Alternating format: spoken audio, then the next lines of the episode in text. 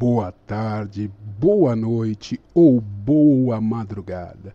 Assim se encaixa em qualquer momento que você esteja ouvindo. Sejam todos bem-vindos a mais um Renalcast. E aí, Gabi, como você está e como está a vitória de Santo Antão? Não, não, peraí. Antes de começar, eu tenho algumas palavras a falar em homenagem à nossa querida Gabi. Gabi, primeiramente, meus parabéns a você e ao Pedro. E a pequena Ana, seja bem-vinda. E para aqueles que não sabem, a nossa Nutri Renal, a querida Gabi, agora é mamãe. Show! Aliás, se você ainda não foi lá no perfil dela, o arroba Decidir Viver, vai lá e dá os parabéns para ela, porque ela merece demais. E, mas eu quero falar umas coisas antes de começar, antes da gente dar o start nesse episódio, que vai ser um baita episódio. E já já eu vou anunciar oficialmente a minha nova companheira de bancada, enquanto a Gabi curte a Ana e vai se adaptando a uma nova rotina. Gabi, foram 30 episódios onde dividimos a bancada. E eu só tenho a agradecer. As risadas de bastidores, as nossas conversas, conselhos e uma analogia com futebol nós formamos uma dupla de ataque de uma sintonia espetacular. Eu sei que você vai estar tá ouvindo daí, mandando suas good vibes, e como disse o grande Alexandre Fetter da RBS, eu não esqueço aqueles que lutaram ao meu lado. E Gabi, eu jamais vou esquecer. E sou eternamente grato por você ter aceito o convite de integrar o nosso Renalcast. Então, mais uma vez, felicidade a vocês três. Aliás, três não, cinco. Os doguinhos também, né? A Maloca e o Samuca. E Gabi, seu lugar aqui na bancada tá te esperando. Mas enquanto você não vem, como fizemos a analogia do futebol, nosso reforço vem da cidade maravilhosa, da terra do mate com limão, da terra do biscoito globo, do bondinho e claro do Cristo Redentor. E rufem os tambores! Sobe a placa, entra em campo Dani! Seja bem-vinda à nossa carioca do. Opa, tambor, peraí. O tambor, o tambor disparou. Foi tanta emoção com a Dani que o tambor disparou. Seja bem-vinda, Dani, a nossa carioca do podcast, com todo o seu gingado, alegria e malemolência. Se apresente aos nossos ouvintes, embora muitos já te conheçam, e me diga, como está o Rio de Janeiro? Continua lindo? Oi! O Rio de Janeiro continua lindo e muito quente. Que calor é esse? Então, meus amores, quem me conhece e quem não me conhece, meu, Dani, meu nome é Daniele Bastos, tenho 34 anos, sou transplantada de pâncreas há um ano e dez meses, fiz hemodiálise durante dois anos e meio e conservador durante três anos. E tô aí, feliz, alegre, com muita vida e curtindo a vida. Sempre, sempre feliz.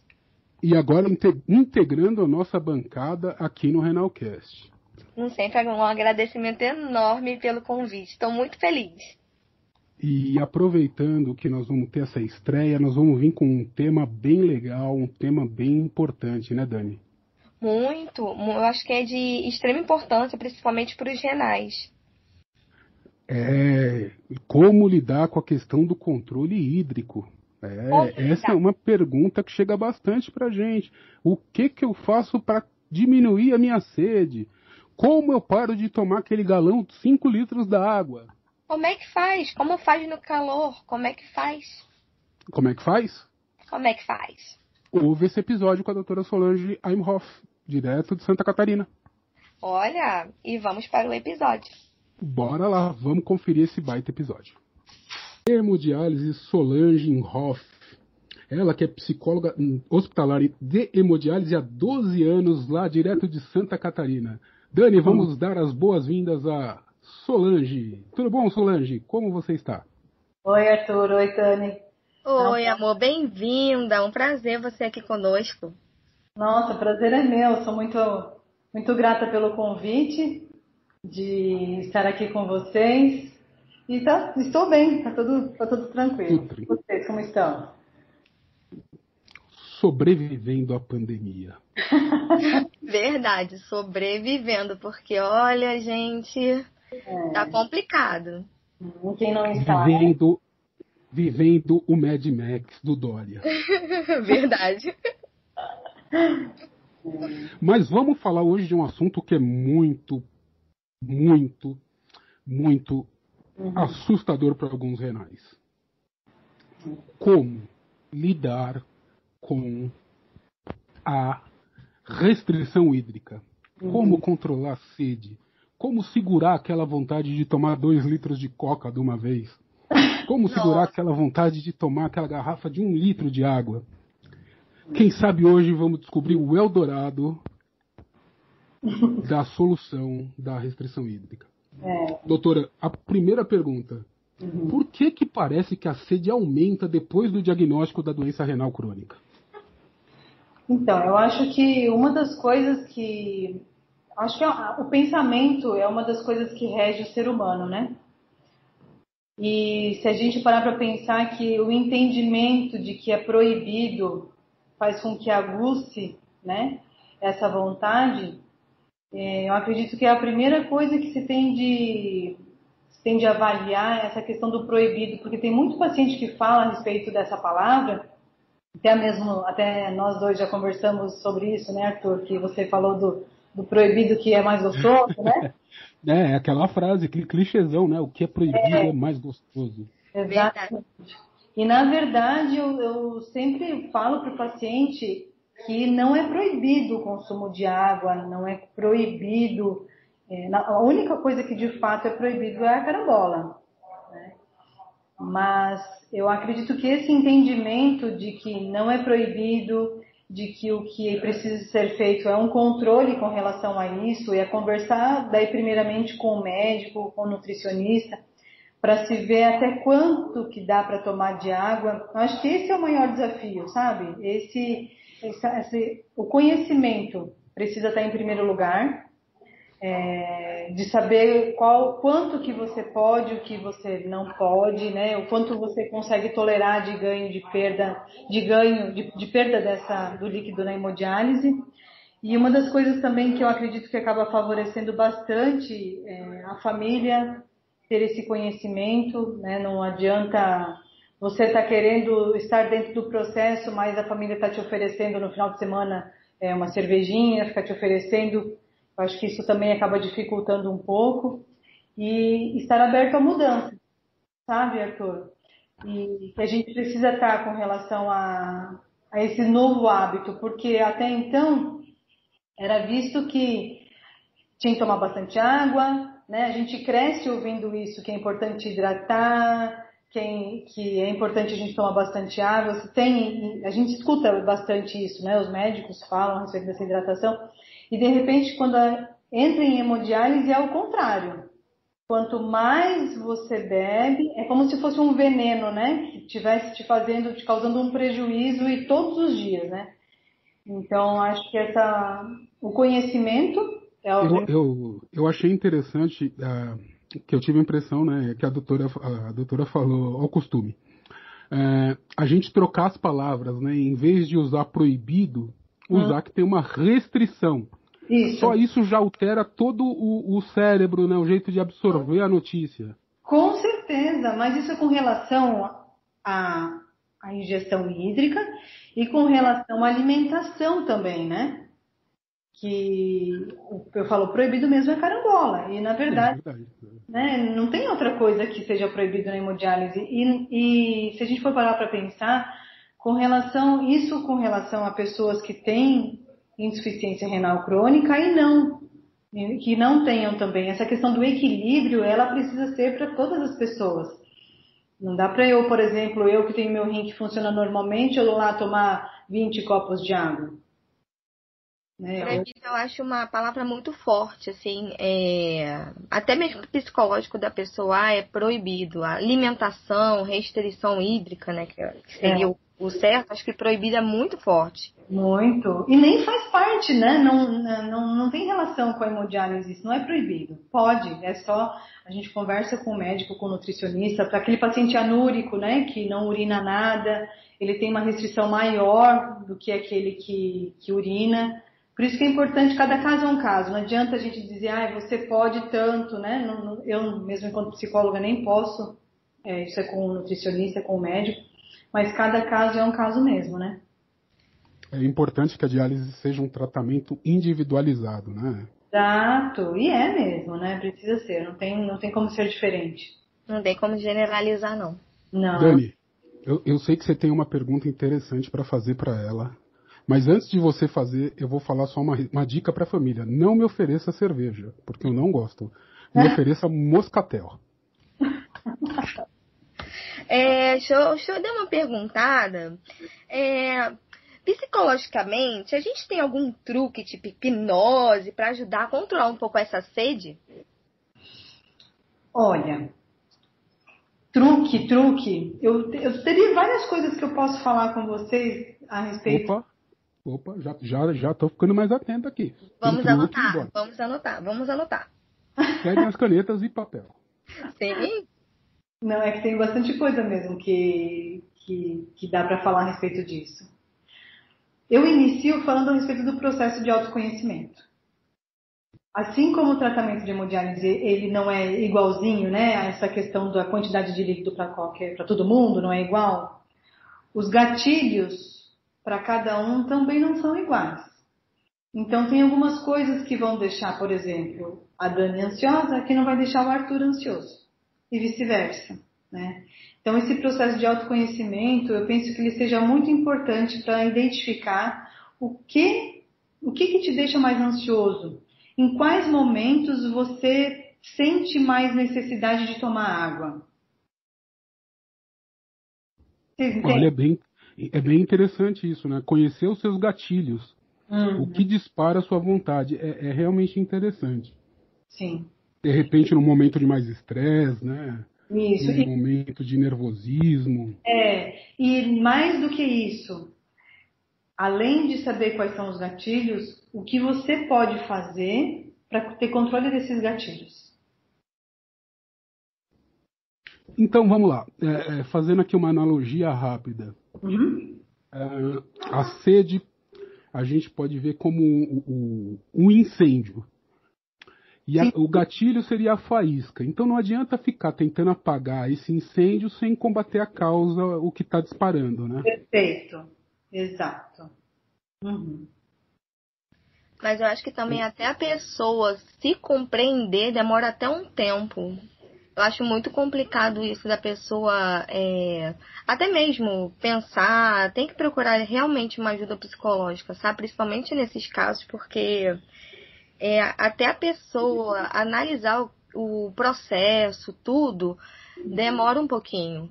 Né? Eu acho muito válido a pessoa procurar sim um, um psicólogo até para né, é, diagnosticar o, a causa disso. Aliás, até aproveitando o seu gancho, Dani, eu já vou pôr outra pergunta. Sim. Uh, Solange, a importância do psicólogo na diálise está relacionada diretamente também com o fator ganho de peso, controle de sede? Também, também, com certeza. Então, o psicólogo, ele também entra nesse momento ali que a Dani falou, né, de procurar esse autoconhecimento. Ele, uma das formas é através do psicólogo, porque às vezes o paciente não consegue sozinho. Por isso que é importante, nesse momento que entra o psicólogo também, né? Eu acho que antes da diálise ele já é importante para lidar com essa entrada na diálise, com as mudanças de hábitos, de que é importante estar aberto para essa mudança, porque também não adianta a gente ficar dando murro em ponta de, ponta de faca, né? Como se fala, se o paciente não está disposto a mudar, ah, pode ter o melhor psicólogo do planeta. O psicólogo é não faz nada sozinho se o paciente não tem essa abertura, sabe? E, e como é que é trabalhar com paciente renal? É uma turma meio chata, a gente sabe disso. Né? Nossa, você está perguntando de uma coisa que eu amo muito fazer. Eu atendo paciente hemodiálise já há 12 anos, né? E eles têm uma característica, alguns de uma resistência, né, bastante importante para a mudança de comportamento, mas não são todos, né? Tem alguns que têm uma abertura bem legal, que, que às vezes não é muito fácil de, de receber essa notícia de que precisa de hemodiálise, dessa, de hemodiálise de, dessas mudanças que são necessárias para que a pessoa também fique bem no tratamento, para que ela chegue bem na diálise, fique bem durante a diálise e vá embora bem também. Então tem algumas pessoas que já conseguem entender que se ela não mudar, o prejuízo vai ser dela mesma, né? Então penso que tem algumas pessoas que conseguem ter esse start mais com mais facilidade, às vezes em alguns meses ela consegue ter isso e ter os ganhos, os benefícios da diálise que é vida, né? Justamente, é, é até uma campanha nossa. Não é, vivemos para dializar. Nós dializamos para viver. Isso. Sim. E aliás, né, Dani, você que também fez um, um tempo de diálise e tal, hoje já está transplantada, já é o contrário, pode tomar água, deve de tomar água, água, né? Necessito de água, deixa ele bem hidratadinho, lindo e maravilhoso aqui. Mas passei por tudo. No conservador, cheguei até também a ter restrição hídrica no final do conservador indo já para diálise, né?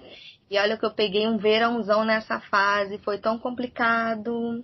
Uhum. É, a restrição hídrica no verãozão é muito complicado, tem que ter uma certa cabeça, na verdade. Tem, tem que mesmo. Porra. É, não, é, é, ser renal é quase que ser. É estar tá entre o louco e o gênio. Exatamente. Exatamente. É, é, complicado, né? Muito. Tem que ter um controle extremo. Eu, por exemplo, vou dar um exemplo pessoal. Eu estou há 53 dias sem tomar refrigerante. Parabéns. Me sentindo muito melhor eu já fiquei, já cheguei a ficar seis meses sem. E pretendo dessa vez não voltar. Uhum. Mas é muito complicado, é muito complicado. Você sai para qualquer lugar. Agora não, porque nós estamos no meio da pandemia, né? Aí você se reúne com os amigos. O pessoal tem a impressão que eu sou aqueles aglomera Brasil. Não, não sou. Não, também não. É, e, e se se reúne com os amigos, aí o pessoal fala: Ah, vamos tomar o quê? Ah, vou tomar uma coca, ah, vou tomar uma cerveja. Eu falo, pô, vou tomar uma água. Uhum. Mais água? Eu falei, é, vamos de água porque a água é mais saudável. É questão de costume mesmo. É questão de costume. É até, até a questão de controlar realmente é questão de costume. E tem um truque também, né? Eu não sei se você chegou a usar, Dani, que é chupar bala. É, eu mascava chiclete. Eu ficava mais. Como eu era diabética, eu ficava muito no Trident também, ficava mastigando.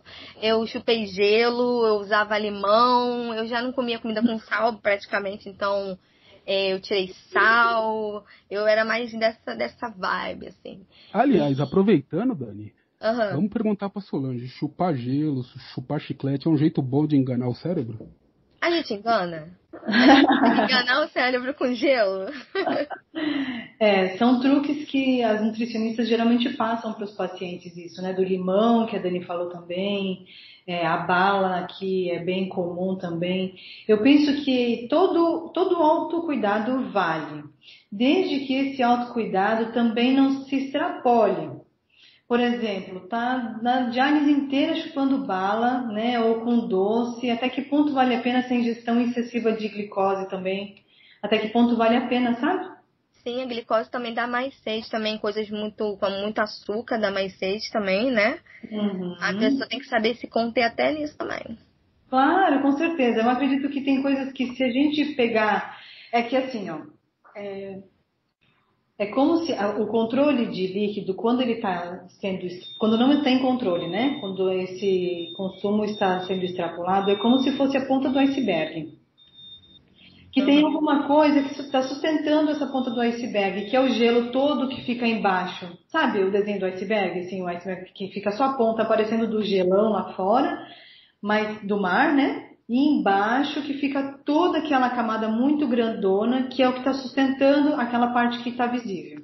Uh, doutora, uh, então, por exemplo, vamos colocar assim, muitos pacientes revelam, né, se sentir frustrados por ter começado a diálise e não conseguir mais fazer o que fazia no dia a dia. Sim. Essa frustração pode ser um gatilho, né, para o aumento da sede. Claro, então, é isso que eu estou dizendo. Exatamente isso, Arthur. Quando você, o, a, a base do iceberg pode ser uma frustração. E aí ele desconta nessa dificuldade de, do, do, controle hídrico. Então, a ponta do iceberg é o que está manifesto. Então, é dificuldade de controle de líquido. O paciente vem cheio de líquido, precisa às vezes fazer diálise extra. Então, isso é o que está manifesto. Mas tem alguma coisa que está sustentando isso, que pode ser essa frustração. É o perfeito nessa. essa analogia que a gente fez, que representa, tem alguma coisa que está sustentando isso, né? Alguma coisa emocional, ansiedade, né? Depressão, pode ser também. Aliás, então... Solange, uma, uma, uma, curiosidade, eu não sei se aí é o mesmo caso, ah. mas nós entrevistamos, eu lembro, uma psicóloga de nefrologia também na, da Bahia que falava que os pacientes homens tendem a chegar mais pesado e até esconder da família o problema renal. E aí, num evento assim de família, o cara começa a tomar cerveja, tomar água, toma refrigerante, para que todos pensem que ele está normal. E aí chega numa segunda-feira, por exemplo, com 7, 8 quilos. Uhum.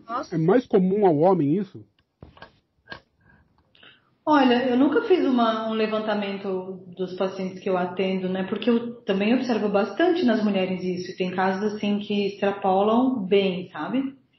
Extrapolam de, de vir. É, de uma certa forma, assim, vindo de uma forma generalista, que os homens apresentam mais. Mas não significa que não tenham casos bastante aqui de mulheres também.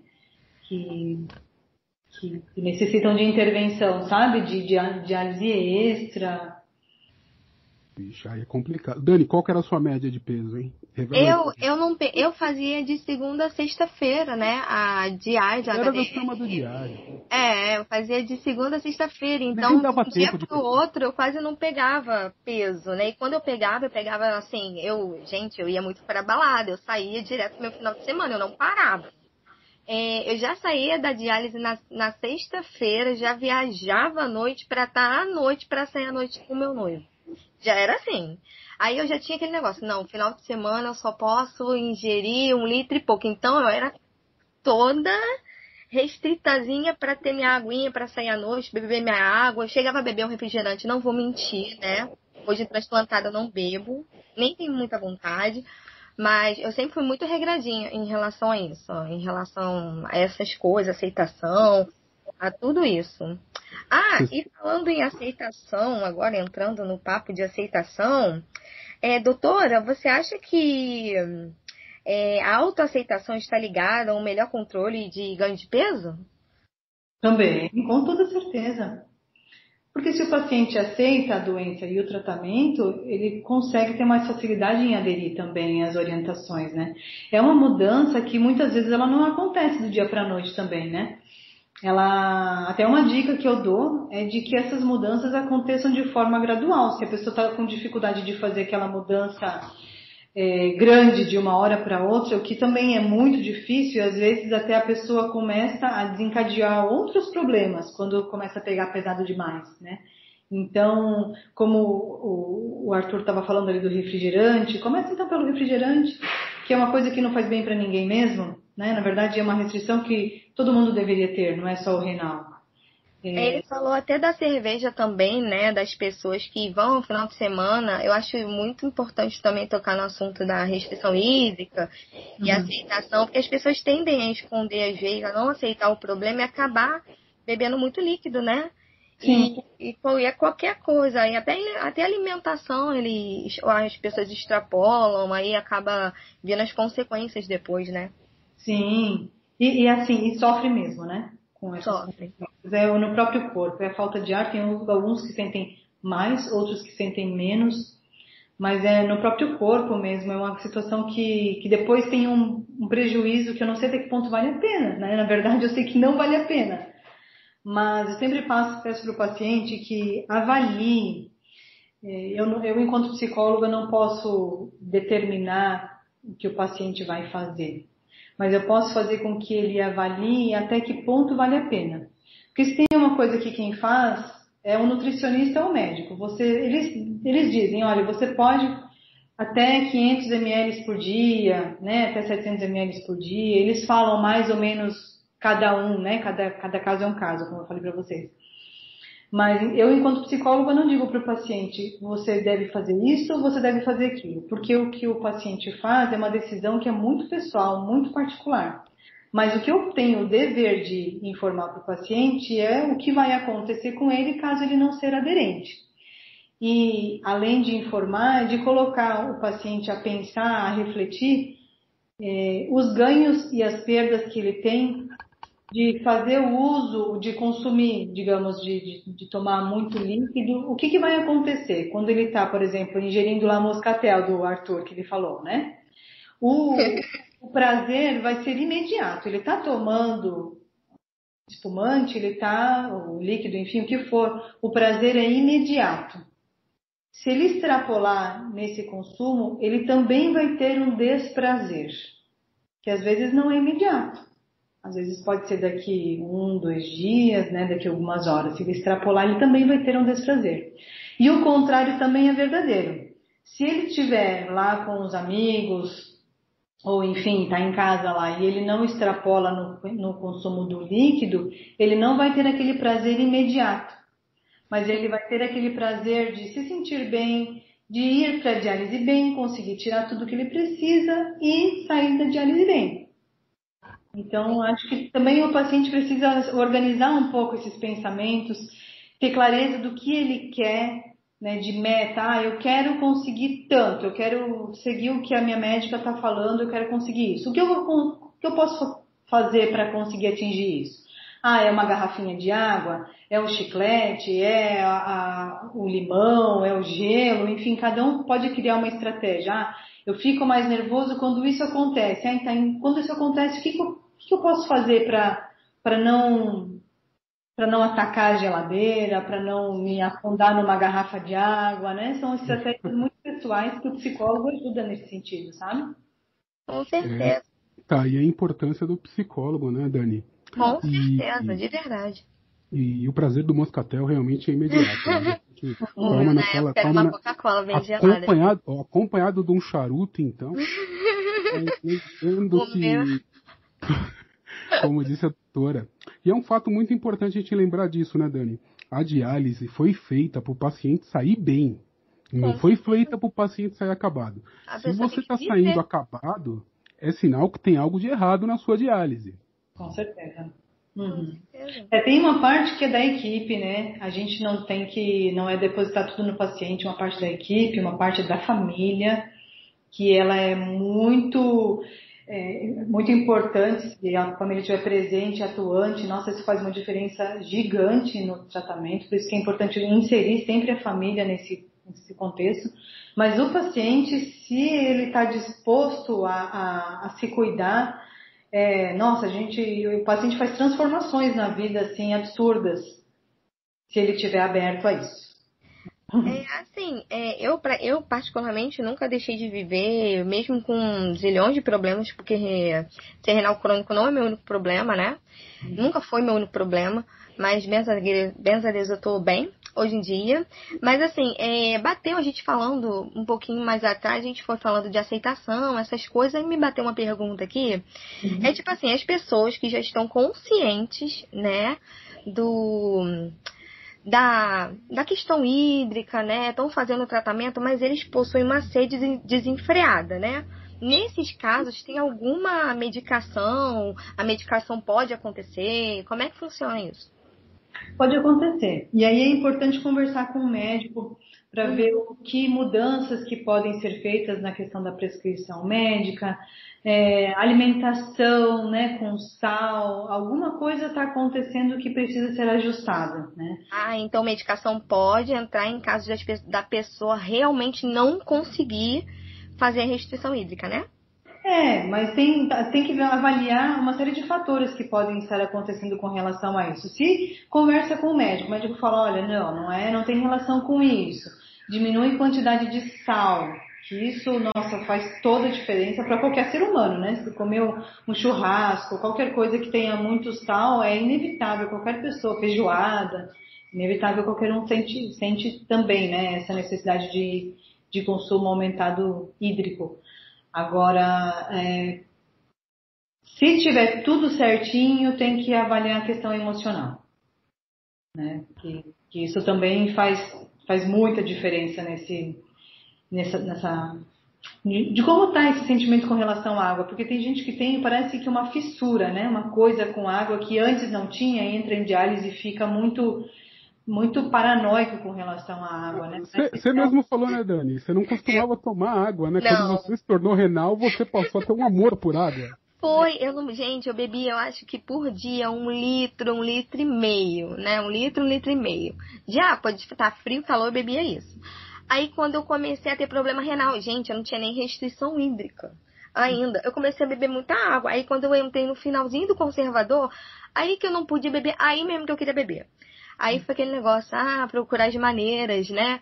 A chupa gelo, é, dá aquela espadinha no limão, faz gelinho de limão, vai mascar chiclete. Porque como eu era diabética, né? Era meio complicado achar bala diet, eu também nem gostava muito. Uhum. Aí então bala já era mais complicado, né? Aí eu tentei 200 vezes, mas aí chegou na diálise, a gente com mais informações, né? Hemodiálise, com maior suporte. Aí eu entendi melhor, coloquei minhas ideias na cabeça e segui o fluxo. Uhum. É, quando acontece esse entendimento, Dani, é bem bacana, porque às vezes é, não se sabe muito bem o porquê que precisa ter essa mudança, né? É é a diálise é um mundo paralelo, na real, só sabe quem está dentro, né? Olha, Solange, você, você acertou assim, acho que em cheio é, é, um mundo paralelo. Eu brinco que eu cheguei nesse mundo há 14 anos, tô hum. desbravando ainda, hum. tem muita coisa que eu ainda não sei. Sim. E o conhecimento te empodera, sabe? De você saber que eu vou por esse caminho aqui, isso vai me causar um dano, até que ponto vale a pena ir né? Eu acho que quanto, quanto mais conhecimento você tem a respeito do, da doença e do tratamento, mais empoderado você é e mais você consegue se assumir responsabilidade pelo seu autocuidado. Ô, Dani, eu revelo, revelo, o máximo de peso que eu já peguei ou não? Oi? Você curiosa agora? não, eu não peguei, eu particularmente não peguei muito não. E você vai revelar o seu? Quanto você já ganhou, hein? hein? Eu vou, vou falar baixinho aqui no microfone. Eu acho que eu, posso chutar? Pode, claro. Eu acho que foi oito. Errou. Errou. Nossa. bolão, bolão. Tu, tudo bem que eu tenho 1,97, sou um cara grande e tal, mas não foi tanto não, doutora. Foi, foi menos. Você falou de um jeito que eu fiquei um pouco assustada. Foram 6 quilos. É, E eu lembro que foi, já tem, já tem muito tempo isso, foi no começo da diálise. E, e eu lembro que, que a enfermeira Zezé, aliás, um beijo para Zezé, para Thaís, é, falou para mim: nós vamos ter que tirar, vamos tirar cinco, pelo menos cinco. Te agarra que vai doer. Você vai sair acabado. Aí eu falei: não, vamos, vamos ver, vamos ver, vou nada, vou nada. Mas eu saí acabado mesmo. Mas sai, ele tá muito cansado. Assim, o eu meu, parecia, verdade... parecia que tinha corrido uma maratona e depois ido pra academia, né, Dani? Mas é, a gente, nossa, a gente fica bem para baixo. Eu consigo, não, o meu foi 3 quilos e alguma coisa, foi no final de semana, gente. Foi de carnaval, Isso eu, eu acho. Eu chamo de um dia divertido. Pô, é, mas eu não consegui, eu nunca consegui tirar mais de um litro e meio, dois. Aí eu já tinha aquilo na cabeça que eu não podia pegar muito peso, porque senão eu não conseguia tirar aí era um mantra. Aí eu só fui, só fui melhorar um pouquinho, assim, porque minha pressão abaixava muito. Na HDF, na HDF eu conseguia tirar, mas mesmo assim eu já tava matutada, né? Não, gente, eu não posso pegar muito peso, senão mas eu vou ficar muito acabada. E como, é, e como é que eu vou depois, sair, gente? Depois que eu troquei pra diária, o máximo que eu pego é isso também, um quilo, um quilo e meio. Mais que isso eu não pego. Mas é muito bom. Eu, assim, eu, eu me sentia muito bem. Eu andava até em casa. No dia que eu transplantei, meu, meu médico falou, Dani, vai, você faz, vai, vai lá, faz sua diálise, você vai pro hospital. Eu fui pra diálise de carro, depois eu voltei 4 quilômetros andando, vendo a paisagem. Falei, vou ficar presa em casa, né, de quarentena antes do Covid. Já estava de quarentena. Aí eu fui andando 4 quilômetros até em casa, isso depois da diálise. E cheguei em casa, parti ao hospital, transplantei lindo e leve solto. Foi assim. Eu me sentia muito bem. É uma mudança muito legal. E, e, Solange, é aquilo, né? Eu acho que o que o paciente renal mais quer, mais gosta, é sentir a vida normal, né? Sair da diálise e conseguir fazer o que tem que fazer, fazer suas atividades, fazer o que, precisa, que ele precisa fazer, é, é, é, sentir aquele gostinho da normalidade, né? Que é tudo que um paciente quer. É, com certeza. Querendo ou não, a, a, a, o tratamento de hemodiálise ele traz algumas mudanças e que não é muito fácil mesmo, né, de lidar com algumas restrições. E, mas sabe, Arthur, que essa questão da restrição, eu sempre fico me questionando que é uma restrição que todo mundo tem. mas é como cada um encara isso, sabe? Não é quem faz hemodiálise tem restrição. Quem não faz hemodiálise, quem tem um rim funcionante, também tem restrições. Todo mundo precisa se manter dentro de um equilíbrio. Eu não posso comer brigadeiro o dia inteiro, apesar de eu achar uma delícia. Não mesmo, senão a doutora vai parar lá no quilos mortais. então, é, é, é, com relação a isso.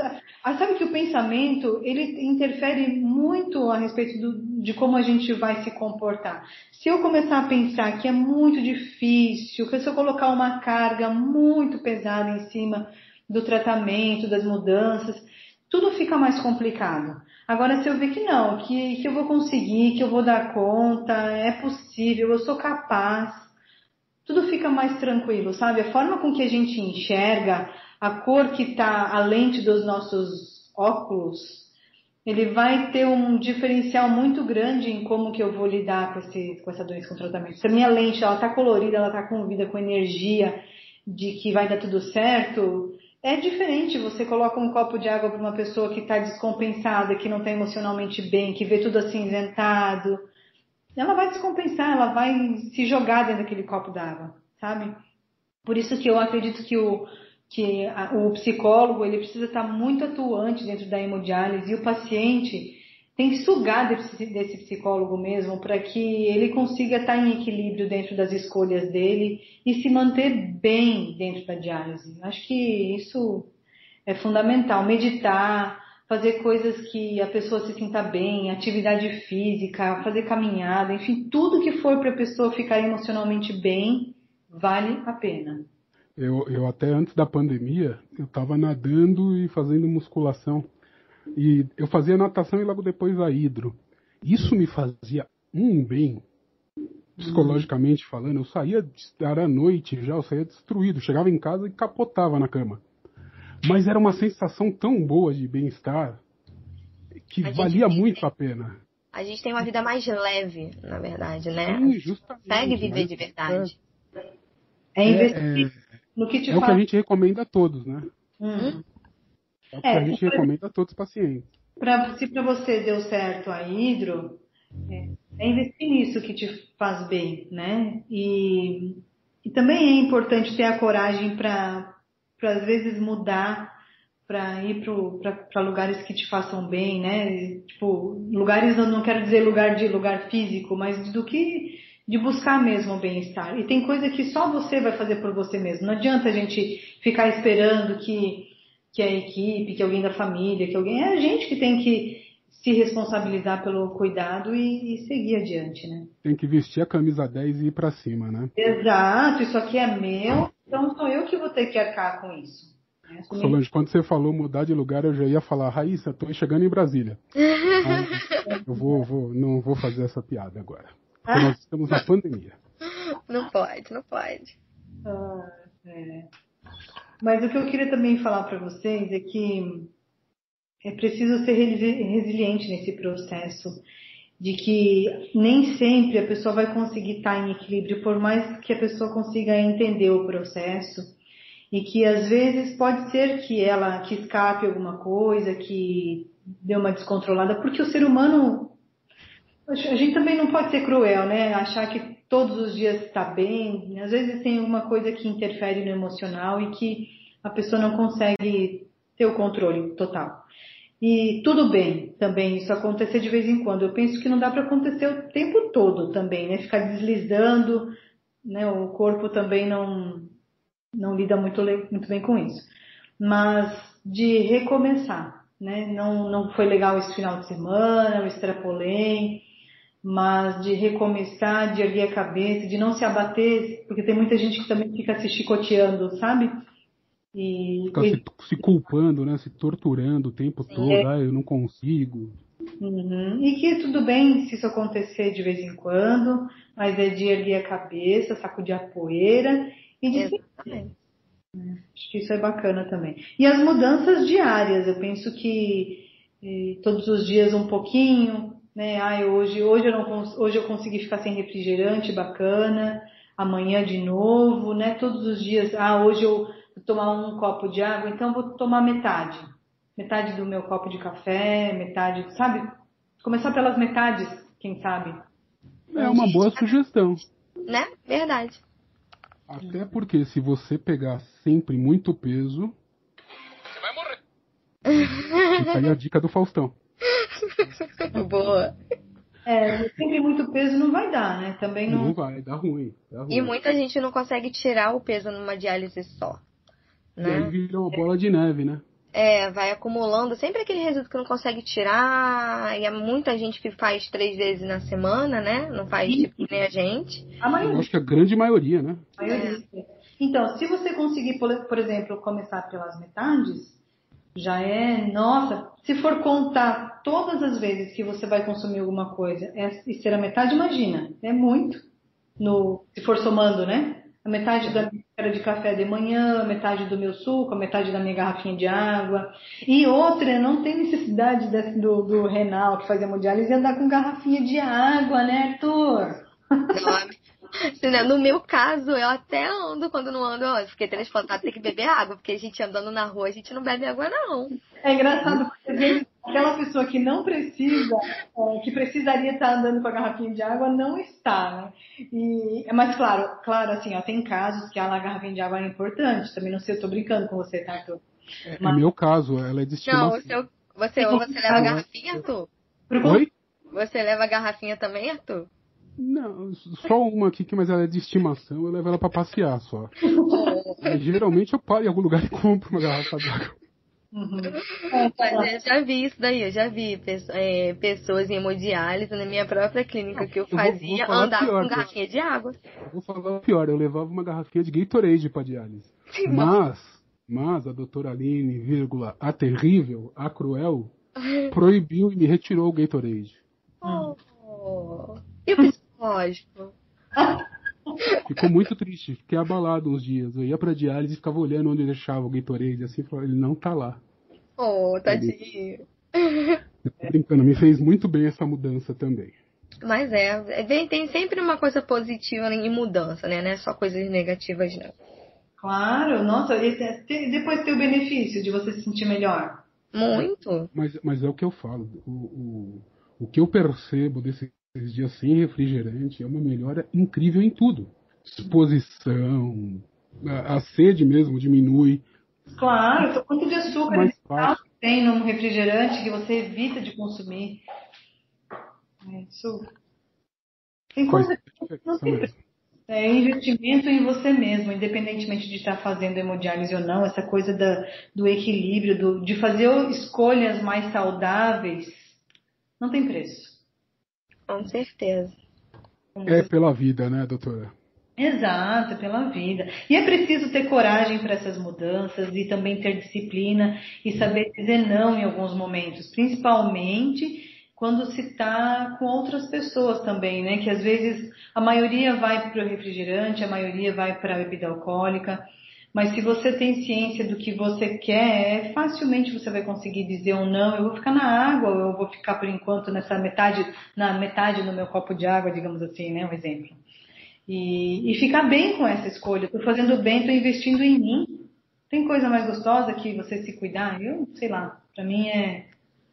Aí, ó, tá aí até um próximo tema que a gente pode vir abordar, que é autocuidado. Ia ser bem interessante. Eu já deixo aqui um convite também para a doutora participar com a gente mais uma vez, Né? de um, Já. um próximo episódio. Gostei do tema, hein? É interessante, bem interessante esse tema. Tá, tá ligado diretamente. Com E. Solange Aimhoff, eu- a gente queria agradecer em nome do Renalcast a sua participação. Nossa, é E uma delícia esse bate-papo. foi, foi muito bom, vai Muito agregar bom. bastante para pacientes, né, Dani? Muito. Eterna gratidão. Muito bom. Vai ser muito proativo para muitas pessoas, eu tenho certeza disso. E, e- e logo mais a gente vai lançar uma página chamada Mas que baita episódio em Dani! Não é? Nossa, vou te falar. Amei. Amei muito. Sempre a gente acha que às vezes sabe, mas nossa, aprendi muito. Foi muito proveitoso. Amei. Nossa, de Olha. coração. Muita, muita dica útil, né? Muita, muita, muita coisa interessante. Nossa, E e o eu- negócio da água diminuía. Nem eu tinha pensado nisso na época e reduzindo. Não é? Boa. É aos pouquinhos, né? Para ir criando um hábito. Com certeza, amei. Nossa, eu acho que muita gente vai gostar desse papo de hoje, vai transformar a vida de muita gente. Com certeza, Dani, vai ser um episódio cliffhanger da vida das pessoas. e, e Dani, Dani, parabéns por sua estreia. Ai, Você obrigada. foi muito, muito bem. E seja bem-vinda. Seja bem-vinda. Seja bem-vinda à bancada do Renalcast. Obrigada, aquela, é um prazer estar com aquela você. Cadeira ali, aquela cadeira ali no canto é da Gabi, a gente está guardando ela, então você pode sentar aqui nessa poltrona, nessa outra cadeira aqui, tá bom? Tô aqui enquanto a Gabizinha tá lá com a nossa Aninha, cuidando, elas estão lindas e maravilhosas. Estou aqui por uma temporada com vocês maravilhosa, sempre com o coração aberto, qualquer coisa é só chegar. A gente é uma família, né? Eu ia te falar justamente isso. Aproveita e passa seu, suas redes sociais para quem quiser te mandar uma mensagem, seu fã, criar um fã clube para você. Eu? Um fã clube? Ah! Não, mas a gente está sempre à disposição das pessoas, né? Tentando até alegrar a vida das pessoas, é, fluir melhor, passar que a vida não é não é às vezes tão ruim como, como muitas pessoas falam, né? sempre tive uma vida muito agitada, muito alegre. E a cada. Acho que a cada depoimento, cada pessoa que vem falar com a gente, a gente transmite, é, é sempre aprendizagem, a gente passa, para as pessoas, sabe? Eu acho muito bom e é um prazer estar aqui com vocês, fazendo parte dessa família. Ah, com certeza, Dani, você falou bem, viu? E, e é uma verdade mesmo. É cada pessoa que procura a gente, a gente consegue ajudar de alguma forma, é uma, é uma vitória e uma gratidão muito, muito. Muito, eu acho que a, o transborda assim o coração, sabe? Eu acho que a gratidão é tão grande, é, é um amor tão grande, eu acho que e tão puro que que eu acho que é essa troca faz muito bem pra, pra gente, sabe? É um conforto. É, eu gostei, gostei da expressão. Mas é. agora eu vou fazer, eu vou fazer como eu faço com a Gabi. E aí, vai mandar um beijo para quem? Ah, gente, eu vou mandar um beijo para todo mundo, porque eu sou beijoqueira, tá? Eu sou beijoqueira.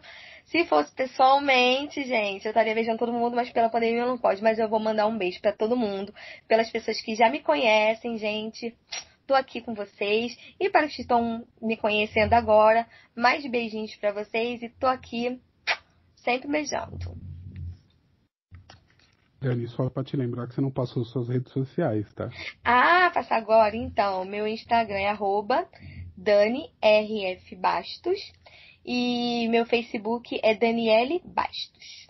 Qualquer coisa, Show. pode chamar Danizinho. Pode chamar a Dani, que a Dani é bem simpática. E é isso aí. Nós estamos aí no nosso terceiro episódio, na segunda temporada 2021 em plena pandemia. Eu quero mandar um grande abraço a todos, em especial para Gabi, a nossa mamãe renal. Mamãe Pedro, special. Para Ana, que, que todos sejam muito felizes. E é isso aí, até o próximo episódio. Tchau, pessoal. Até, beijo.